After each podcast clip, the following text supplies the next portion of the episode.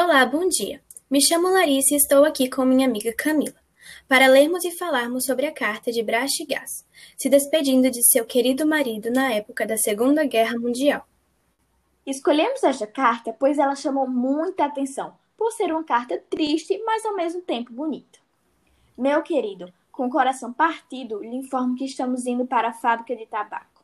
O que posso dizer? Meu coração está à beira de quebrar. Você pode imaginar o meu estado mental.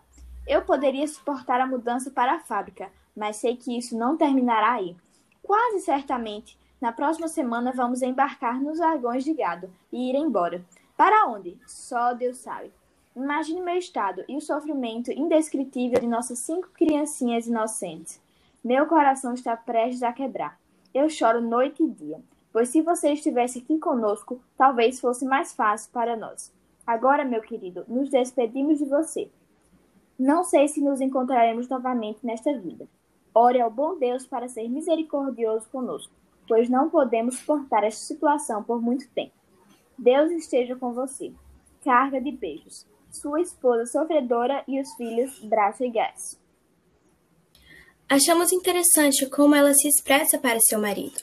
A saudade que ela sente, que ela sente, a tristeza de estar longe dele, a preocupação com seus filhos por eles estarem sofrendo muito cedo, e horrorizada com toda aquela situação. Com certeza vocês perceberam o amor entre ela e seu marido. É enorme. Pois na carta ela fala muito que sente falta dele e que se ele estivesse com ela, provavelmente tudo seria mais fácil. Supomos que ela e seus filhos tenham falecido e seu marido sobrevivido, mas esperamos que todos tenham sobrevivido. Dói nos nossos corações saber que aquelas crianças sofreram e se separaram do pai muito cedo. Obrigada pela atenção, esperamos que tenham gostado e até o próximo podcast.